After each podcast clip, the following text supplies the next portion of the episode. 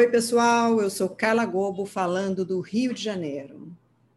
Salve, sou Vilma Guiar, de Curitiba. Estamos aqui em mais um episódio do Mulheres Públicas, um podcast da Escola da Política.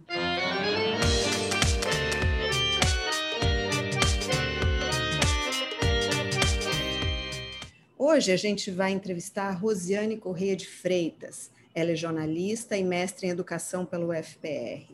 Foi professora de jornalismo na Universidade Positivo e fellow do jornal Washington Post e do Woodrow Wilson Center em 2010. Vencedora do concurso Tim Lopes de jornalismo investigativo de 2012. Criadora do site Nascer Bem e participante do projeto Latentes. Rosiane criou, juntamente com Rogério Galindo, o Plural, um jornal de Curitiba que estreou há dois anos.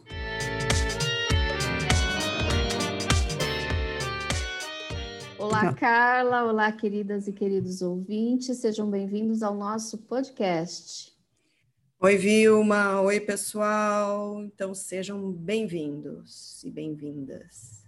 Hoje a gente vai falar da velha política e da nova política. E a gente vai dizer, na verdade, que tudo isso é uma grande balela.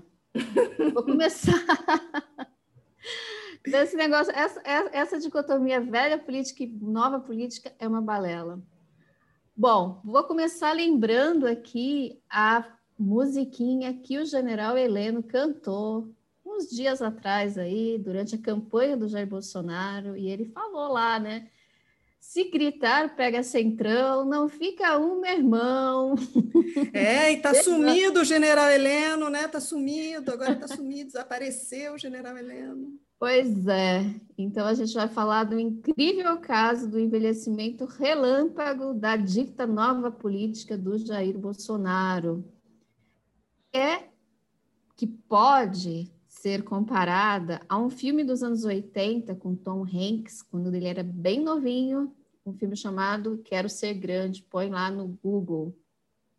E é sobre o um menino que num dia tem oito anos e no dia seguinte acorda brincando num piano numa loja de brinquedos, mas não com oito, mas com 30 anos. Diferentemente do filme, a velha política não mantém a sua cabecinha de oito anos, né, Carla? É isso, Vilma, e oito é o nosso número cabalístico aí do dia de hoje. Porque este ano é, a gente completa oito anos do início daqueles movimentos de rua, aqueles belíssimos movimentos que falavam não são só por 20 centavos. Estamos pagando muito caro por isso, muito mais do que 20 centavos, como a gente pode ver. Né? E aqueles movimentos também não pediam só né, a, a retirada dos 20 centavos, pediam também a renovação da política, o fim da corrupção, que logo depois vai culminar aí com o nosso juiz, nosso herói, há ironias nesta frase, juiz Moro, lá do Judiciário de Taubaté, né, o nosso juiz de Taubaté, que prometia livrar o país da roubalheira. Pois é, e se a gente corta para 2021, aqui nos nossos dias, o partido mais implicado na Lava Jato, a do nosso herói de Taubaté, um representante sênior, um representante robusto da chamada velha política, o Partido Gressista elegeu aí com folga o presidente da Câmara dos Deputados, o, Jair, o, o, o, juiz Moro, o agora ex-juiz Moro, foi flagrado em. Ô, Vilma, percebi aí uma certa, quase um ato falho, quase você chama o nosso juiz Moro de Jair Moro. Jair Moro, Olha, aliás. Tinha o Bolsodória, pode ter o Jair Moro também. Mas o tal do juiz Moro, do ex-juiz Moro, foi flagrado aí em conversas poucos, pouco republicanas no escândalo da Vaza Jato, conversas com o Ministério Público, né, o Dallagnol e a turminha aí, atuando como um verdadeiro justiceiro, sem resguardar o seu papel de imparcialidade. O país mergulhado numa crise, na verdade, numa catástrofe, em que nós temos aí hum. quase 250 mil mortos pela pandemia e crescendo, crise econômica e agora até crise política. Enfim, Vilma, a gente está navegando ao menos, se não oito anos, ao menos, é, pelo menos sete anos, renegando a política.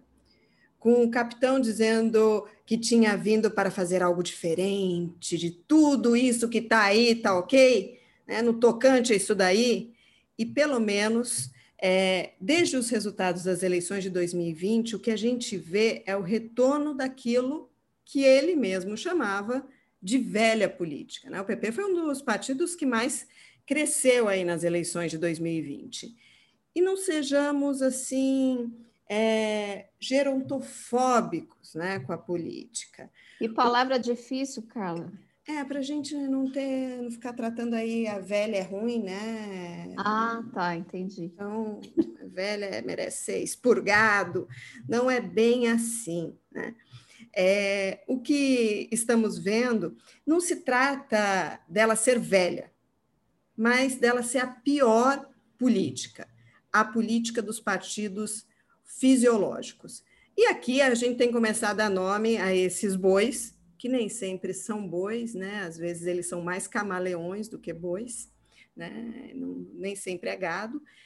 O PL, o PP, os democratas, o MDB, o PSD, o PROS, né? são alguns exemplos aí é, desses partidos que estão sempre tentando trocar benesses por apoio ao governo. Sim, a gente substituiu aí o chamado presidencialismo de coalizão.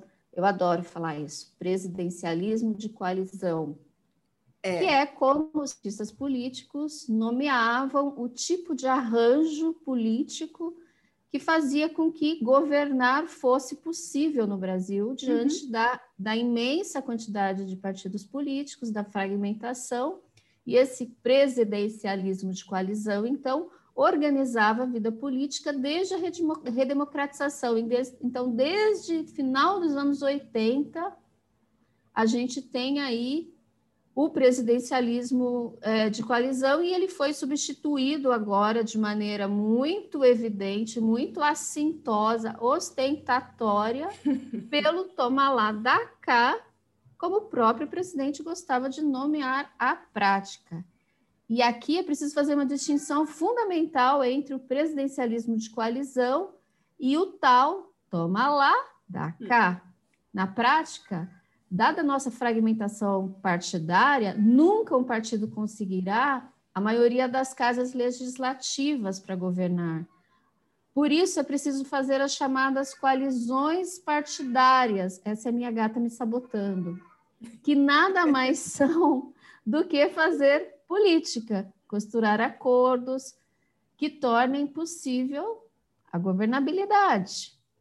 Claro que a coalizão é também a negociação de cargos, mas implica também em discutir os programas e as políticas que se pretende implementar.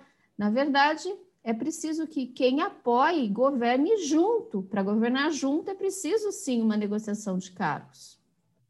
Exatamente, Vilma.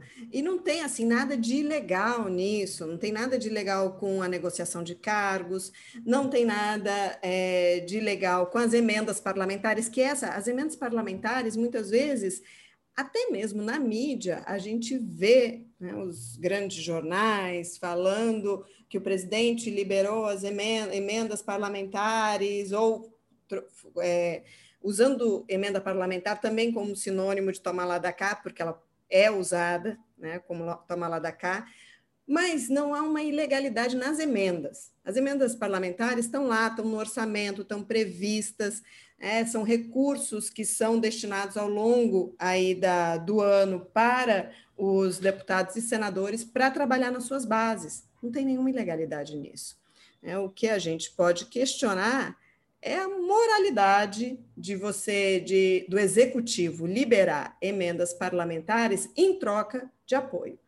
É, embora não seja ilegal, talvez aí talvez seja um pouco imoral. Né? Se a gente pegar, por exemplo, o caso é, da vitória do Arthur Lira na, na, Câmara de Deputados e do Rodrigo Pacheco no Senado, é, a gente viu que o presidente liberou antes das eleições, pouco antes das eleições, 3 bilhões de reais e segurou para outros, liberou para uns e segurou para outros, é, para 250 deputados e 35 senadores votarem né, com é, para né, votarem nos seus candidatos. Lembrando aí que o Arthur Lira teve 302 votos.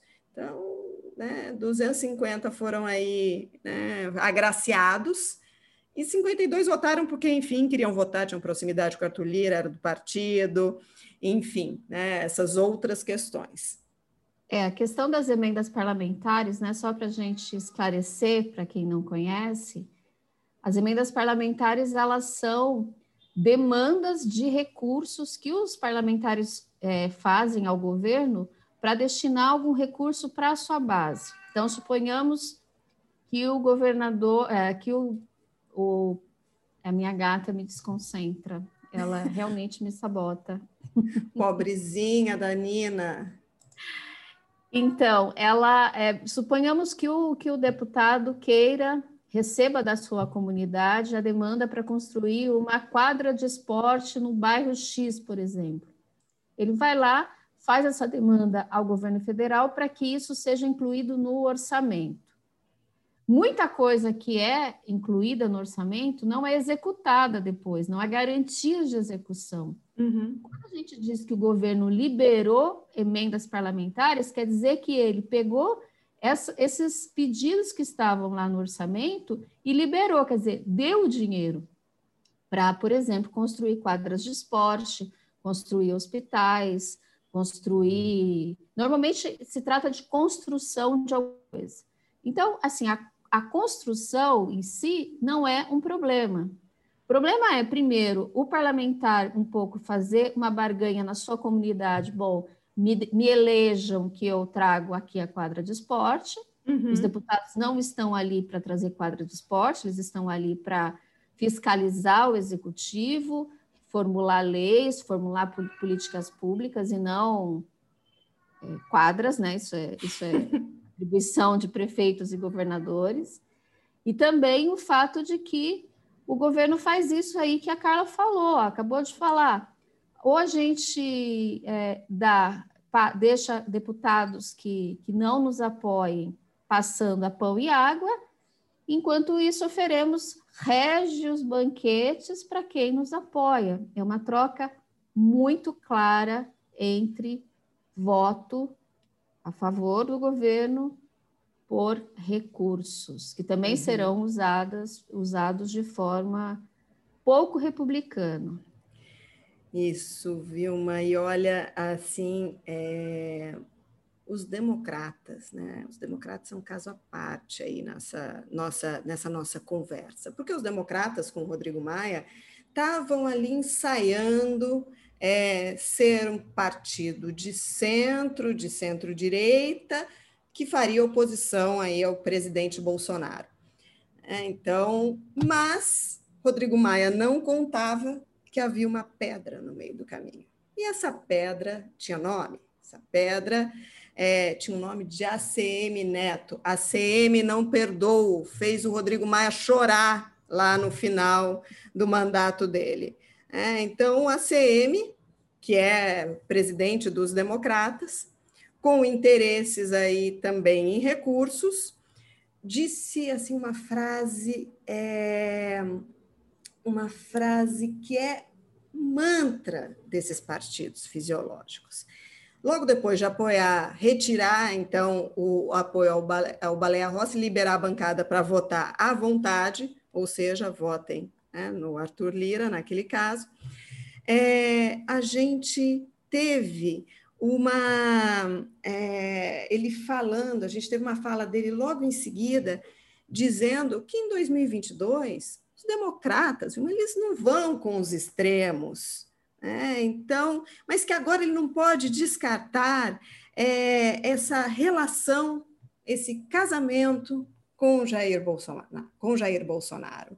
É assim, é uma coisa linda, né? Então, é, eu estou falando que daqui dois anos eu não vou, é, eu não vou apoiar o presidente, mas agora eu estou apoiando o presidente porque é, porque é o quê? É conveniente, né? Porque agora é esse daí que tem a caneta, que tem o orçamento, que tem recursos. Um exemplo claro disso, desse tipo de prática aí que a Carla descreveu, é o PROS. Ai, adoro o PROS, adoro. é o Partido Republicano da Ordem Social. Para vocês terem uma ideia do balé que eles dançaram aí nos últimos anos, eles apoiaram a, a presidente Dilma nas eleições de 2014. Depois, em 2015, eles já tinham pulado para o bloco do impeachment em 2018, eles estavam compondo com o PT a chapa presidencial do Haddad e hoje eles apoiam o Bolsonaro. Olha só que coerentes. Aí poder, sou a favor. Exatamente. E, e, olha aqui um parênteses, raiva do PT nessa história, viu? Porque não podia ter aprendido, não podia ter aprendido. Espero que façam autocrítica. Carla, esse capítulo é complexo. Mexemos nele para outro conversa. Tá, tá bom. Eu só, só, só tinha que externar isso, senão eu tinha é, não, ia não vão nos confundir com antipetistas de carteirinha. Tá. É, não, eu só precisava externalizar essa, essa minha indignação dessa relação entre PT e PRO, senão eu ia ter que dobrar hoje a dosagem do pantoprazol aí para minha gastrite.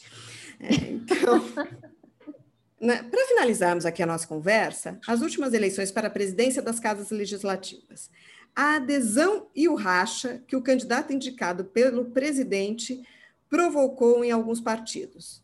Tá, viu, ok, né? mas não adianta a gente reclamar né, da velha política, desse toma lá da cá, e continuar votando no nos partidos que têm essa prática. Em 2018, nós, os eleitores, aqui a gente, né, que tem aí o poder do dedinho na urna eletrônica, a gente foi responsável por eleger 32 deputados do PSL, 32 do PP, 30 do PR, 30 do PRB e 29 dos democratas. Né? Como, né? como, como avançamos com isso? É, só nessa continha básica aí, a gente tem quase 150 deputados do pior fisiologismo que a política brasileira conhece desde, desde uns 30 anos, pelo menos. Então, aqui no nosso podcast, a gente vai dar início à campanha. Primeiro você escolhe o seu partido, depois você escolhe alguém dentro do partido, por favor. Não vota na pessoa sem olhar a porra do partido dela. perdão da palavra, perdão da expressão, olha só. Todos nós e todas nós. o país agradece, gente. Vamos para o próximo bloco. Exatamente, gente.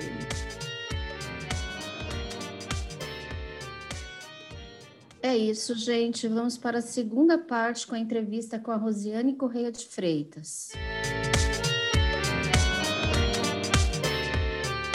Olá, Carla. Olá, Rosiane. Hoje estamos aqui recebendo a jornalista Rosiane Correia de Freitas. É um imenso prazer e honra recebê-la aqui hoje, Rosiane. Ah, Oi, Vilma. Oi, Rosiane. Obrigada por ter aceitado aí o nosso convite, em conseguir encaixar a gente aí na sua rotina, que deve ser bastante intensa. Imagina, eu que agradeço o convite, obrigada. Um bom dia para vocês. Então, Rosiane, você é uma jornalista que tem uma carreira já grande, foi professora, trabalhou no exterior, né? Eu queria que você contasse um pouco para a gente da sua carreira, falasse um pouco da sua carreira como jornalista. Olha, você está querendo que eu, que eu use a minha memória, que é uma coisa que já está falhando, né? a nossa também. É, eu, eu, fiz 41 anos esse ano, já, já não já esqueci algumas coisas, o que é bom, né? Ah, olha, eu, eu fui parar no jornalismo meio na loucurinha, assim, e, porque eu, eu fui aluna do Cefet, eu fiz edificações, eu ia fazer engenharia civil, e, e aí um dia eu saí com, com o Cefet tem engenharia também, né? Aí um dia eu saí com um carinha que era engenheiro, assim, e aí eu tive uma visão de que minha vida ia ser um tédio, assim. E, e aí, encontro, hein? É, foi, foi até. E aí, e aí eu peguei, fui fazer inscrição para vestibular e botei jornalismo, assim, sei lá por quê, assim, não, até hoje não sei, assim. E aí fui fazer jornalismo, passei, né? E meio sem saber, assim, porque tem gente assim, né, que acompanha jornalista e tal, e eu fui na louca, assim, passei no, no, no vestibular da Federal, fiz o, a minha faculdade, eu peguei uma fase em que a federal né, fez muitas greves, foi o finalzinho do governo Fernando Henrique ali, que eles estavam tentando implantar o, o, o provar, né, para colocar mais alunos, trazer os alunos, né, de ocupar as vagas ociosas e tal. E, enfim, mas aí assim, eu curti, comecei a curtir muito a ideia de primeiro escrever e depois apurar, assim, que me conquistou, na verdade, foi a questão do apurar, né, de, de ir atrás, cavar os pedacinhos das histórias e tal. Mas também tive um azar tremendo, assim, porque eu comecei a carreira numa época de crise, assim, então demorei para engrenar, né, e tal, mas, mas acabei indo parar no Uh, fiz, fiz várias coisas diferentes, fiz, escrita, fiz escrita para web e tal, e acabei, aí quando eu acabei em redação, comecei a trabalhar na cobertura de, de cidades, primeiro, que é por onde você entra, e depois fui, fui parar em, em, política, porque eu gosto de encrenca, né, e, e acabei curtindo a ideia de cobrir política, assim, caí meio de e, daí acabei sendo né, concorrente do Rogério. O Rogério cobria política para a Gazeta, eu fui cobrir política para a Folha de Londrina, que tinha uma sucursal grande aqui, né, grandes bons tempos, né? Enfim, e, e, trabalhei bastante com isso. Depois trabalhei com cobri biodiesel, né? Fiz frila para outros veículos, enfim, fiz várias coisas diferentes, mas sempre curti muito a coisa da reportagem, assim, gosto muito disso e, e acho acho que é o grande grande graça, né? Contar as histórias que, que merecem ser contadas e não estão sendo contadas, assim.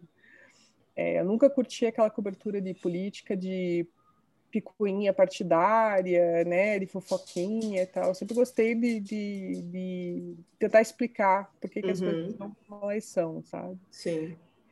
É, e aí, assim, o paralelo a isso, porque jornalista ganha mal, né? Eu sempre curti muito lidar com tecnologia, assim, eu programa, programava desde antes da faculdade, né? E uma, quando. Uma alma de, de engenheira continuou lá, então. Ah, não fale isso para mim, não. não tão, tão entediante, tadinha dos engenheiros civis. É, aí eu, eu fui selecionada para um estágio fora em 2010, né?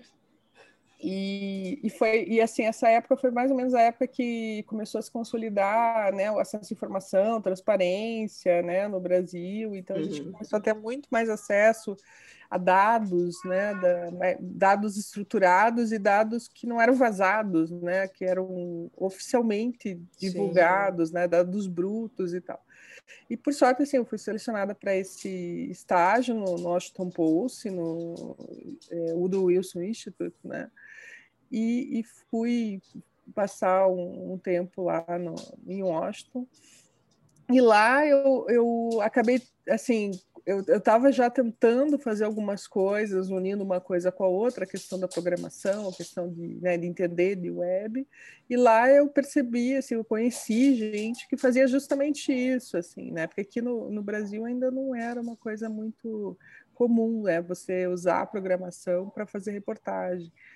E aí lá meio que eu sabe, sabe quando alguém te diz assim, não, você não tá louca, né? É isso que é, é isso que se faz mesmo, está no caminho certo e tal. E daí dali para frente eu comecei a me especializar em dados, né, em programação, uso da programação para reportar. Uhum.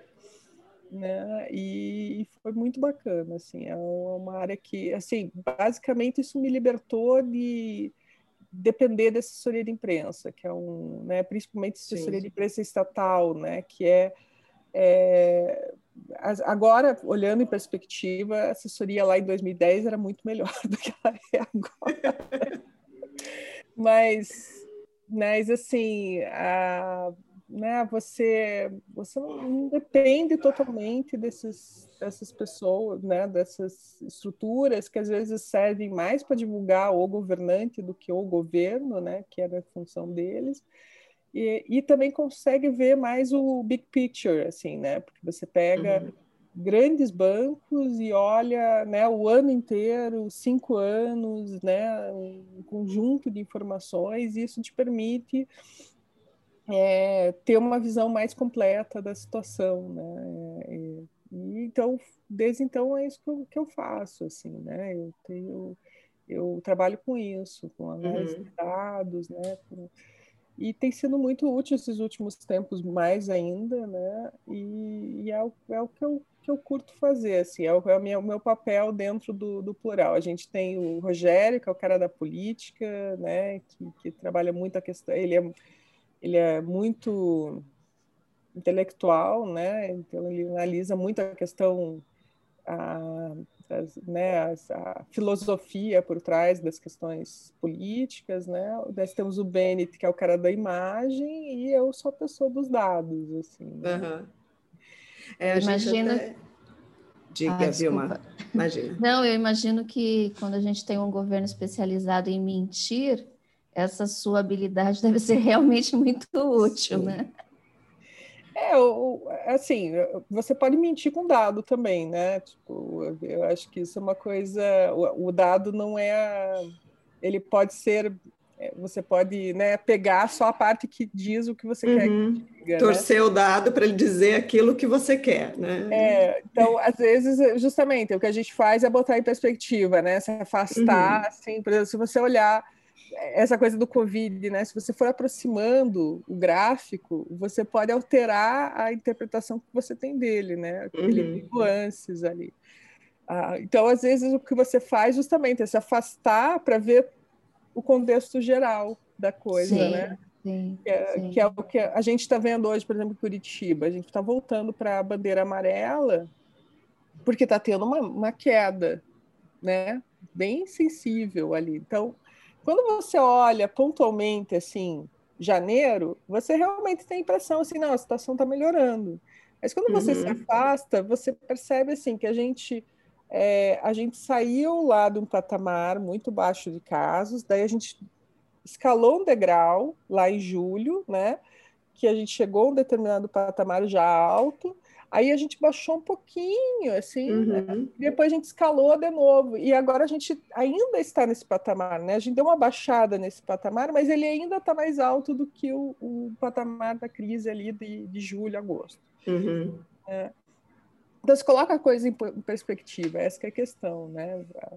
É, realmente ajuda, assim, eu acho que ajuda também você a manter a objetividade em, em, em relação ao que você está reportando, né? Porque Sim se você trabalhar só com discurso, né, o discurso, eu acho que o discurso ele, ele permite ali que você estruture uma, um, uma argumentação muito mais frágil do que do que você ter essas informações assim é quando você uhum. coloca a informação e as pessoas cobram né Todo dia a gente noticiou os, os medicamentos mais vendidos né, em Curitiba em 2010, 2020 e a repórter acabou não colocando os dados de 2019. Tem muita gente que entrou e falou: gente, vocês têm que colocar 2019, tem que colocar em perspectiva. Sim, sim. pessoa, então é isso. É, Rosiane, vocês tiveram aí uma iniciativa de criar em Curitiba o plural, que, enfim, traz um refresco aí, né? traz uma, um, um oxigênio novo para a cidade, que, enfim, é, eu morei aí durante, sei lá, 15, 16 anos, né? Então a gente sabe como que é a hegemonia da caseta do povo aí na, na cidade, né? E vocês partiram para esse desafio. Como que foi esse processo de criar o plural? Olha, a gente, é, eu na verdade, a gente tem um carinho grande pelo histórico da Gazeta, sabe? Eu, eu uhum. trabalhei lá, né? O Rogério trabalhou a carreira toda, Sim. eu trabalhei um tempo menor. É, eu acho que a Gazeta teve um, um, momento muito bom, principalmente durante o governo uhum. Requião, né?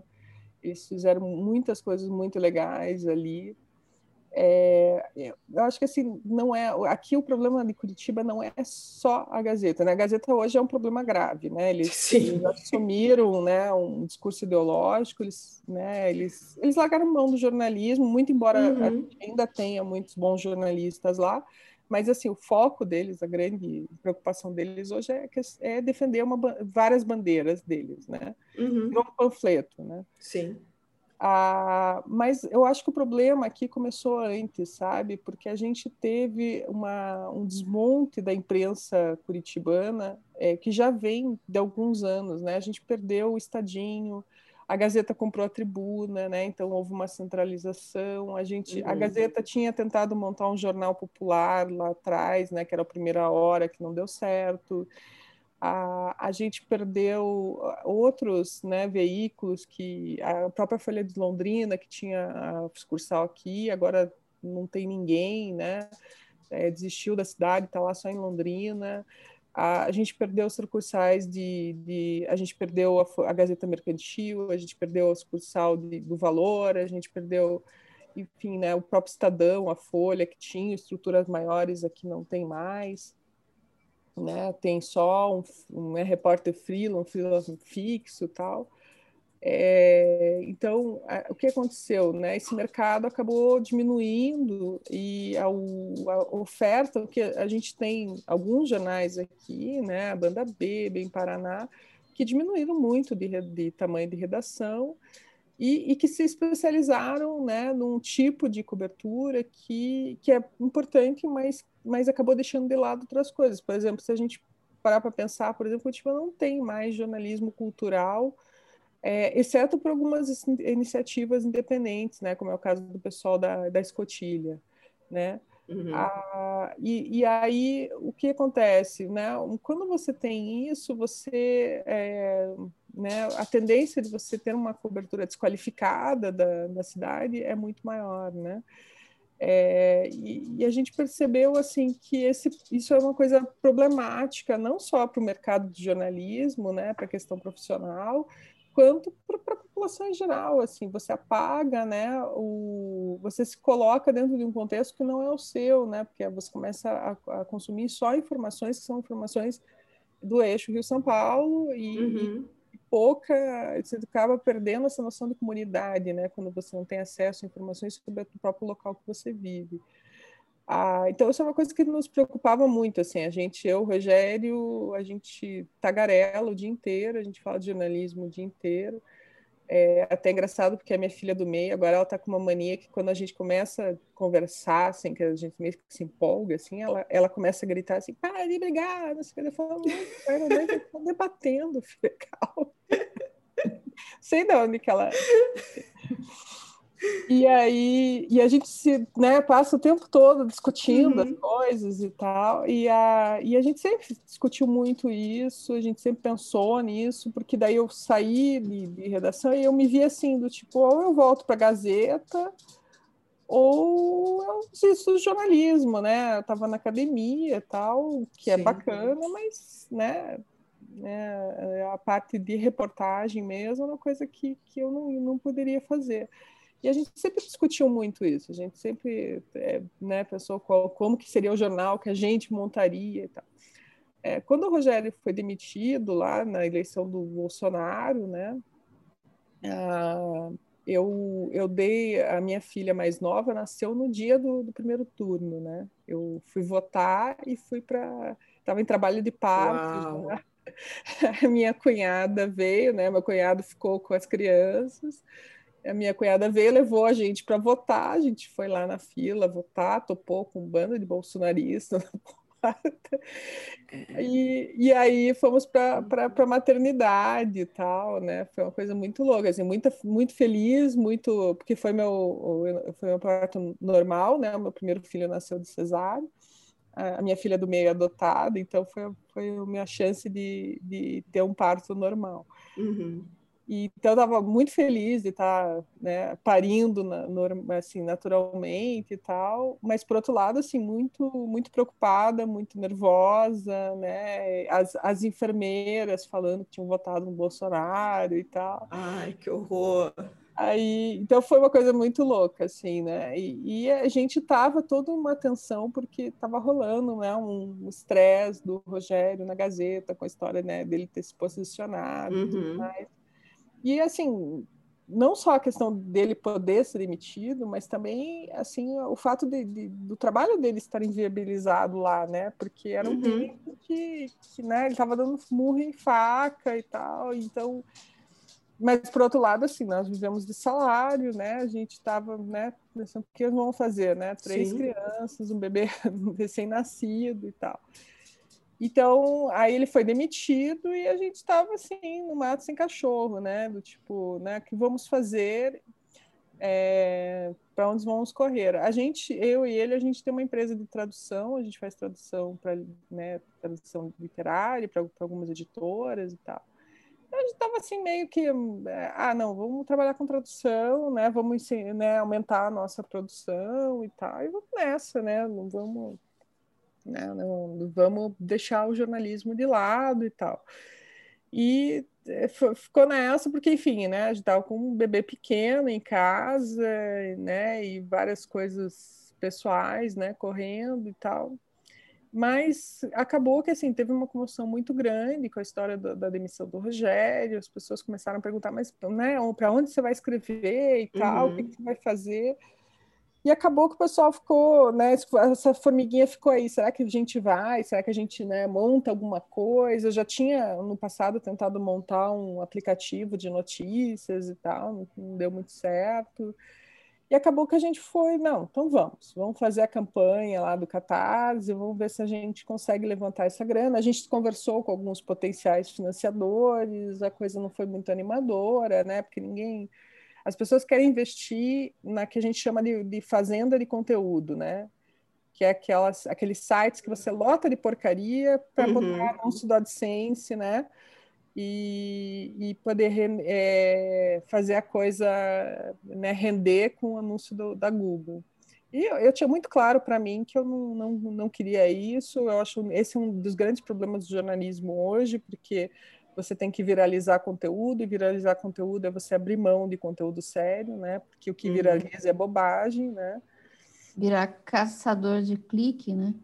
Isso. É, você pode, você até tem bons conteúdos que, que viralizam, mas é muito raro, assim, sabe? E tem aquela coisa, né? Você, é, eu, eu, sinceramente, eu tenho uma teoria, não, não tenho provas, né? Como diz, como diz o, a força-tarefa da Lava Jato, né?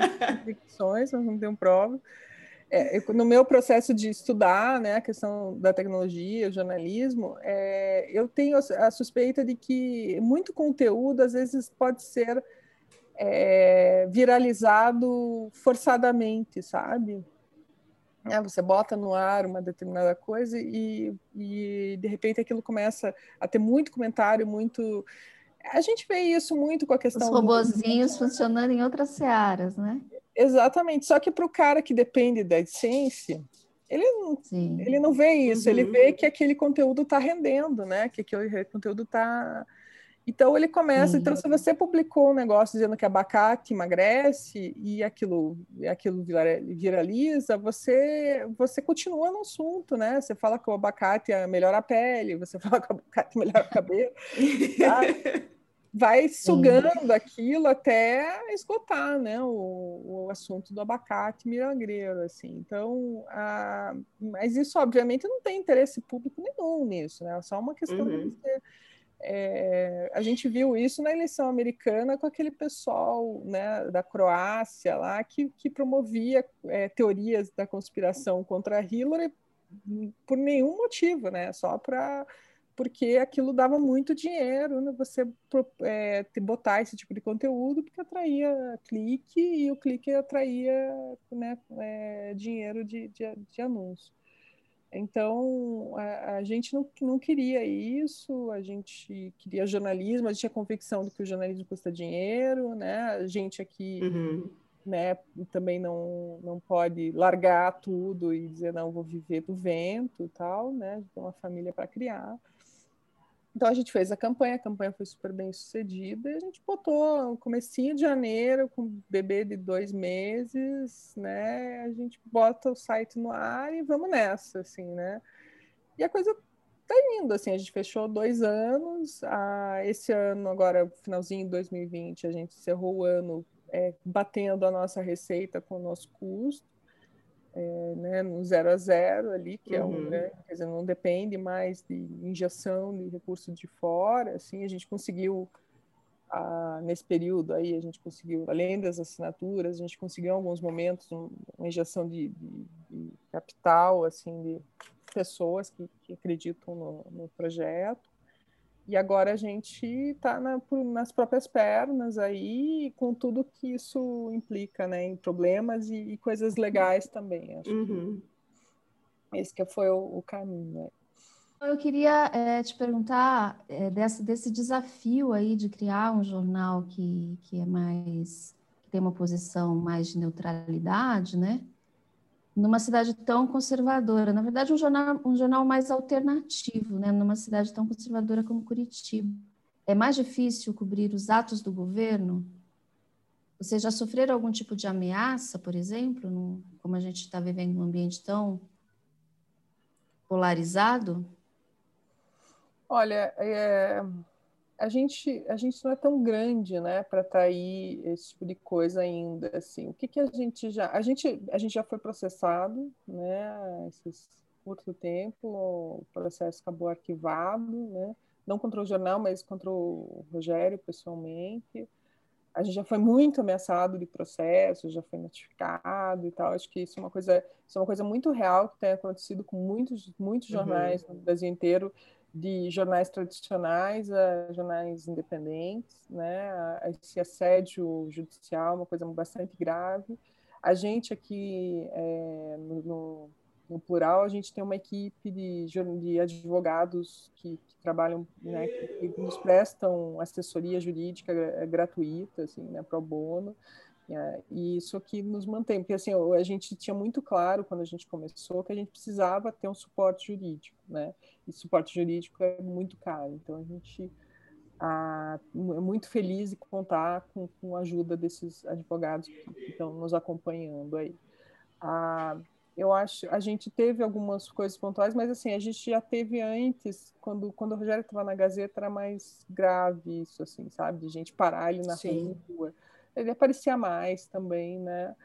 A, a gente já teve algumas coisas assim meio, é, digamos, assustadoras assim, mas é do, do trabalho, assim, né?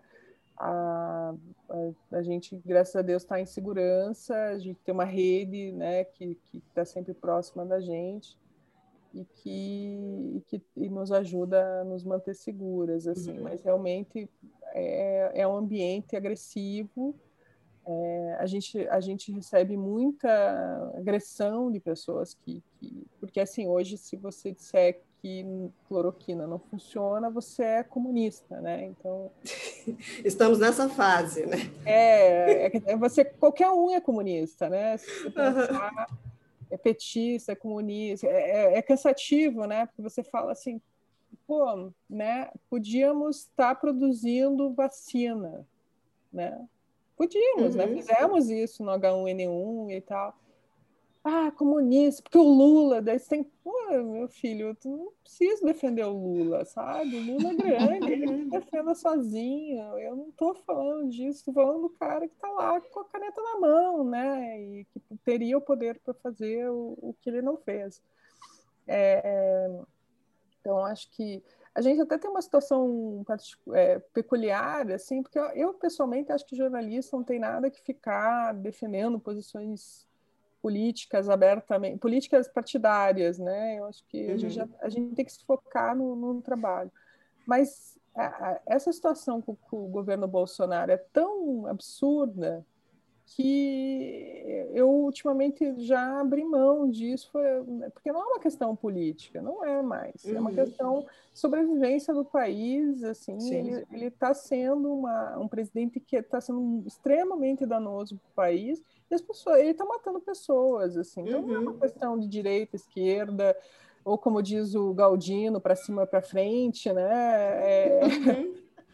é não é, é uma questão de, de decência, de civilidade, que uhum. né, o cara ontem é, né, levantou uma lata de leite condensado, mandou a imprensa para né, não vou nem reproduzir, porque eu, ao contrário dele, fui educada pela minha mãe, né, não, não mando ninguém para esses lugares publicamente, e e, assim, quando você tem 200 mil pessoas que morreram e não deveriam Sim. ter morrido, né? Não deveriam ter morrido. É, então a gente está nessa, assim, eu, eu assim, é, vou te dizer assim, que a, gente, esses dois anos foram muito difíceis, uh, financeiramente para a gente foi um desastre, né, a gente perdeu muita, muita da estrutura que a gente tinha, é, que é muito ruim com três crianças em casa, né? Uhum. A gente passou, passa por situações econômicas bastante difíceis. Ah, é muito estressante você manter uma empresa, a gente teve que aprender a administrar a empresa, que é uma coisa que, que é difícil pra caramba. É, lidar com as pessoas, de, é, né, é, gerenciar uma equipe. A gente era jornalista, né? A gente não tinha essa experiência, tem que aprender, está aprendendo ainda.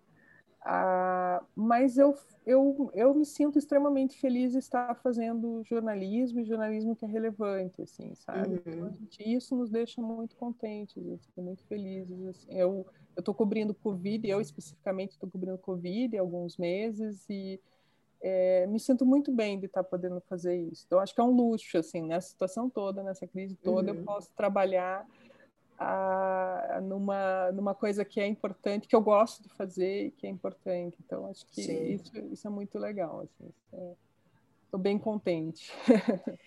E é um pouco isso a minha próxima pergunta para você, Rosiane. É porque você, você e o Rogério, né, são jornalistas, o que a profissão nunca foi fácil, mas ficou mais difícil nos últimos dois anos, né? Nos últimos dois, três anos ficou mais difícil na medida em que vocês é, estão mais é, visados mesmo, estão mais expostos, até mesmo por conta do posicionamento do governo federal com relação aos jornalistas. Né? Então, há uma hostilidade.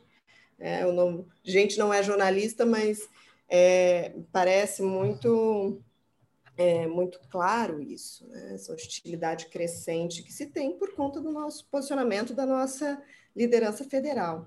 Além disso, né, vocês têm uma, uma empresa, vocês têm o um plural, você, é, vocês são pais de três crianças, pandemia, home office, enfim, como você consegue né, tudo isso junto ao mesmo tempo e agora? Você está partindo do pressuposto que eu consigo, eu não consigo, falho diariamente. todo dia eu termino o dia, eu, eu faço. Eu parei de fazer isso, mas eu, todo dia eu chegava assim, putz, não fiz isso, não fiz aquilo, não uhum. dei atenção. Tipo, eu, sabe, tem dia que você só faz aquilo que é obriga, né? Aquilo que é orgânico, né? Da, da comida, limpa a bunda, troca a fralda, uhum. dá banho. É, né, tem sido extremamente difícil. Eu acho que para nós mulheres, especialmente, né, a gente é, tem uma carga de trabalho muito maior, né? A gente se, a gente se preocupa muito mais, né? Eu sempre brinco com o Rogério, assim, que para ele, assim, ah, né, ah, do tipo, ah, sobrou um tempo, vou limpar. Eu, eu já não, né? Eu tenho todo um planejamento, assim, eu sei que de tempos em tempos eu tenho que fazer isso, tenho que fazer aquilo, uhum. já tenho. É, a gente não tem saída, a gente está em isolamento, né? Então a gente, porque a minha filha mais nova foi é, prematura extrema, né? Ela ficou muito tempo no oxigênio, então a gente tem um certo ah. medinho de que ela pegue qualquer coisa. Uhum. Ela é uma uhum. criança super forte e tal, mas enfim, não quero testar, né? Sim. né? Ah, e a gente, assim, eu, eu, o Rogério, a gente, o Rogério já perdeu a mãe dele, eu perdi meu pai um pouquinho antes da, da epidemia, já, já tinha perdido minha mãe, né? Faz alguns anos, então a gente tá, a gente não pode ficar doente, né? A gente uhum. é só a uhum. gente, né? Ah, claro, a gente tem uma rede de amigos e tudo mais, mas né, quem é pai sabe, né? A gente sabe que, que, que, que assim, né, a, a, situação é não ter uma rede uhum. de ajuda assim tão grande. Então tem sido, foi, foi, tá sendo bem pesado isso, bem a questão de escola online é um inferno, assim, porque as crianças não gostam. Meu filho odeia. Sim. Eu, eu concordo totalmente com ele, eu acho um saco. É, ainda mais criança, né? Que perde aquela dinâmica da socialização dos amigos, né? Que é, é. super é, importante, sobretudo nessa faixa etária. Nossa, muito. Eles, eles sentem muita falta, né, da, dos amiguinhos. A, minha filha, às vezes, a gente sai para andar, ela vê uma criança, ela fala, amigo, amigo, assim, dá uma, dá uma dozinha, assim, né. É, claro, assim, eles têm a sorte, como a gente tem mais, tem três filhos, eles têm eles, né? Se, se fosse filho único, acho que ia ser mais sofrido, assim, né? E, mas isso assim, a gente a gente foi se encontrando, se acertando ali, dando conta, né? Acho que está todo mundo nessa de dar conta dessa situação muito sui generis que estamos vivendo aí. De... Agora, paralelo a isso, na questão jornalística, por exemplo, a questão a questão mais problemática é que é, falta muita transparência na, nas informações sobre Covid né? E, e existe uma, uma postura de é, que eu não vi, assim, eu já cobri né, o governo do, do Lerner, do, do Beto Richa, né, do Requião, que, que, é, um, né, é, que é um cara né, de esquerda, mas que também não é fácil, né, uhum. foi muito é, combativo com a imprensa, né, a, a gente cobriu o Taniguchi, né, o Beto Rich também na prefeitura, o Dutti, né, então já tem a gente né, tem uma, uma experiência aí com, com vários tipos de políticos de diferentes áreas, mas é, é a primeira vez que eu vejo o, a comunicação da prefeitura especificamente ser é, agressiva, né, com, com a gente, assim ah, é, é uma coisa absurda, assim, né? A gente não consegue informação, a, a, a gente, a, por exemplo, a, a, secretária não dá entrevista para o plural, ela não ignora, ela já nos chamou de blog várias vezes, ela acha que blog é uma ofensa, não sei uhum. porquê. Né? Ela já me agrediu duas vezes em coletivas de imprensa. Teve uma coletiva que ela não viu que eu tinha acabado de entrar e me chamou de chata, de, ah, essa chata do plural, né? Quer dizer, uma infantilidade de uma secretária de saúde, né? Sim. Que está ali, é, que devia ter outras preocupações mais importantes do que eu né? Ah, e assim se recusou, se recusaram a responder perguntas quando a gente, quando o, o, eles declararam bandeira laranja depois da eleição, claramente seguraram a bandeira laranja, né? Para não ter o desgaste político de ter é, aumentado as restrições durante o período eleitoral, né? É, se recusaram a responder, se recusaram, né? O, o prefeito me mandou ler, né? A, a secretária falou que eu estava inventando uma informação que está no, no relatório da. É, então, é muito cansativo. E, assim, é, existe também, você, por exemplo, né, se, se isso acontecesse uma coletiva, sei lá, cinco anos, é, e você e alguém tirasse um repórter da coletiva ou parasse de responder, os outros, os outros jornalistas fariam perguntas. É, é, aqui né, nessa situação não assim eu fui fui excluída da, da me, me interromperam, uhum. me deixaram perguntar e os outros jornalistas não fizeram nada, assim, não, não insistiram na pergunta, né? Que era justamente o fato de que eles não queriam admitir que eles não que, que, que aquele painel da prefeitura lá de bandeiras não serve para nada, que só serve para fingir que eles estão acompanhando, né, os uhum. indicadores, assim. Então é, é, é, muito cansativo isso, mas enfim, continuamos, né? Por outro lado, a gente tem é, agora, por exemplo, está ocorrendo a vacinação, como a gente está muito tempo nessa cobertura, é, é, curioso assim como muita gente, muita gente da própria secretaria nos procura, mandando informações, mandando, sabe, porque sabe, né, que existe ali uma ação deliberada para se conter a informação ali dentro é, então a gente, de um jeito ou de outro, já inclusive já tive né, bate-boca com assessores, já falei, tudo bem, não querem me dar informação, ela vai chegar, né? não adianta, uhum. podem fazer o que vocês quiserem, a gente vai continuar aqui noticiando. E, e chega, né? Chega, assim, como a gente está vendo aí nessa história da, da vacinação, que está sendo absurdamente ridícula, né? É uma centralização absurda, desnecessária, uma coisa, uma má gestão que está expondo pessoas a risco, né? E que, enfim, e que eles também estão contendo as informações, não estão divulgando quem está vacinando, a, as informações que eles divulgam da vacinação não são estruturadas, eles divulgam, hum. é, às vezes eles divulgam a totalização, né? Ah, já aplicamos tantas vacinas às vezes eles divulgam, ah, hoje nós aplicamos mil vacinas, né? Quer dizer, essa falta de consistência é uma forma, é uma forma de, de, de, de não informar, né? Uhum. Como é que eu vou comparar uma coisa diferente com a outra, né? Como não informar usando dados, né? Exatamente, eles são muito bons nisso aí. É... Então a gente, a gente vai encontrando formas, né? De, Sim. De, de, de, enfim, se formassem eles. Assim. E Rosiane, a gente tem aí uma última pergunta para você, que é assim, qual foi a situação é, mais bizarra, estranha, esdrúxula que você passou, né? Que você pode atribuir, ah, eu passei isso porque é, eu sou mulher. É, na hora você pensou isso ou depois, né? Você pensou, ah, passei por aquela situação. Se eu fosse homem, eu não teria passado. Né? Então, qual é o seu relato aí de situação bizarra? Olha, são tantos. Geralmente a gente tem que assim tentar escolher, né? Pegar algum. É. Só que agora você devia ter me adiantado isso umas duas semanas, que daí eu ia fazer uma catálogo, né? Escolher assim. Mas é, eu acho que eu, assim, a coisa que mais me incomodou no, de tudo, assim, foi um dia que a assessoria da, da Secretaria de Saúde, eu estava pedindo, né, cobrando informações, e a assessora falou que eu estava tirando a paz dela, que eu estava sendo grosseira com ela e tal. Tirando a paz. É, e assim, eu acho que em paz. Ela está em paz, que bom, é. né? Olha, achamos é. alguém que está em paz neste momento, né? Uma secretária de saúde em paz, realmente. É. Não, a assessoria da, da secretária, a secretária não fala com a gente, é, ela é só assessoria. É realmente, né? A pessoa que está em paz nessa crise toda, realmente, eu fiquei, uhum. fiquei impressionada, assim, né? Que pessoas vêm.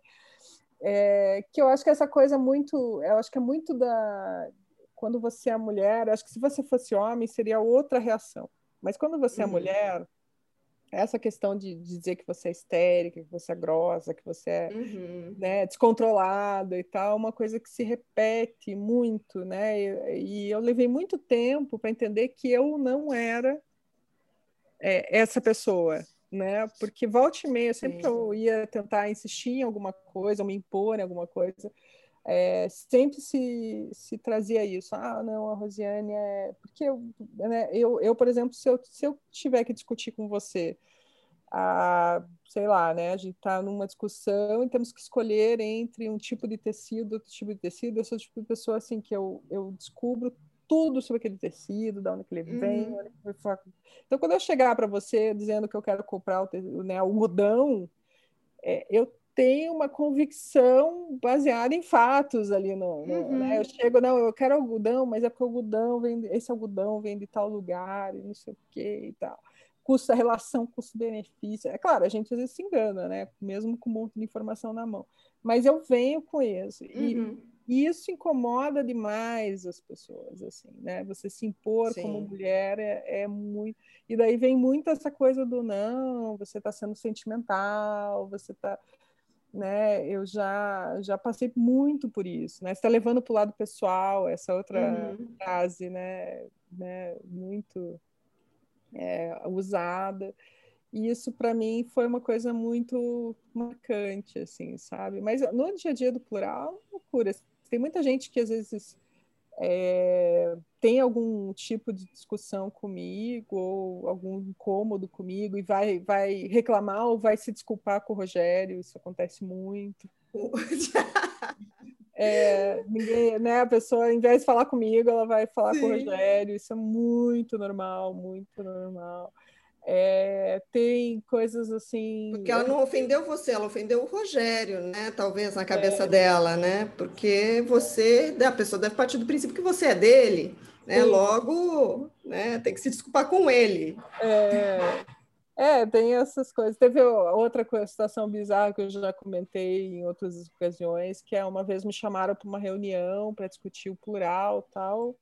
E, assim, o projeto do plural em si é meu, né? Eu que, que montei, e daí a gente foi assomando outras coisas, porque, enfim, né, uhum. né, como, como eu fiquei oito anos, nove anos na universidade, né? Eu tive muito tempo para pensar as coisas, né? Com o trabalho acadêmico. E, e aí me chamaram, tá? Eu pensei, não, vamos lá discutir, né? Estratégias e tal. Eu cheguei lá, a reunião era basicamente para dizer que eu tinha que dar um banho de loja no Rogério, porque ele ele era a cara do plural, então eu tinha que pensar em formas, né, de, né, comprar um guarda-roupa para ele, levar ele para cortar o cabelo. Tá? Gente. E eu fiquei sentada. Eu ruim assim que você não, é, você não levanta, né, e vai embora, assim, né? Uhum. Tá sempre se contendo, né? Porque você não quer ser grossa, louca, etc. Sim. Eu fiquei sentada ali, né? Falei, não, é. Daí eu fiquei muito tranquilamente dizendo, ah, o Rogério é o Rogério, ele cuida das roupas dele, ele, ele, né? Se vocês querem mudar a roupa dele, falem com ele. Falem com ele. e depois que eu saí, eu fiquei pensando, gente do céu, eu não acredito que eu vou me gastar. E, e eu fico, porque como eu tenho três crianças, mesmo antes da pandemia, o tempo é muito valioso para gente, sabe? Uhum. Então, quando alguém perde meu tempo, eu começo a ficar muito pé da vida. Assim, Pô, é, se eu quiser, é, se eu tiver um tempo vago, eu quero gastar com os meus filhos, eu quero uhum. né, brincar, quero assistir um filme, quero, né, sei lá, né, ficar abraçadinho e tal. Eu não quero perder tempo conversando sobre a eventual mudança de guarda-roupa do Rogério. Assim. Uhum. Enfim, Ou se você é... tem que cuidar disso, né? As pessoas partindo, né? Você faz um, um super projeto é, de, uma, é, de, um, de um jornal num lugar que precisa, que está precisando disso, né? E a pessoa ignora isso e pergunta do guarda-roupa, né? E fala para você cuidar do guarda-roupa do teu marido, realmente. é, o nível de subestimação que é inacreditável. Né? É. Né? Nossa, não, muito. Isso, isso, isso é realmente muito cansativo, né? Você, ainda mais agora, assim, fiz 40, fiz 41 agora, fiz 40 ano passado. E te, parece que meio que já cansou, assim, né? Tipo, uhum. não aguento mais, né? Eu não quero mais brincar disso. É, é, muito cansativo, assim, né? Porque eu não sou, não sou criança mais, não sou. Já tenho uhum. uma trajetória e tal. Isso é Aí, mas, mas as coisas vão se acertando, assim, né? A gente vai se impondo e agora eu também aprendi isso, assim, quando eu vejo que a coisa não, né, que aquilo, aquele diálogo ali não vai me respeitar, eu tenho me dado o direito de me retirar do diálogo, assim, sabe? Sim, sim. Rosiana, a gente queria te agradecer pelo seu tempo valiosíssimo aqui conosco. Foi ótima entrevista, adoramos. Muito obrigada, viu? Nada, imagina. Obrigada, Rosiane, foi ótimo. É, obrigada por esse tempo aí com a gente. Imagina, e muito obrigada. boa sorte com o plural, né? Que ele cresça, se fortaleça. A gente está super torcendo pelo seu projeto. É, vai dar, vai, estamos, estamos aí, estamos bem confiantes e otimistas, né? Com o jornal, né? Não com a situação em geral. e, agradeço muito o convite, gente. E ficamos à disposição lá no plural para vocês, quando vocês precisarem. Obrigada. Ai, obrigada.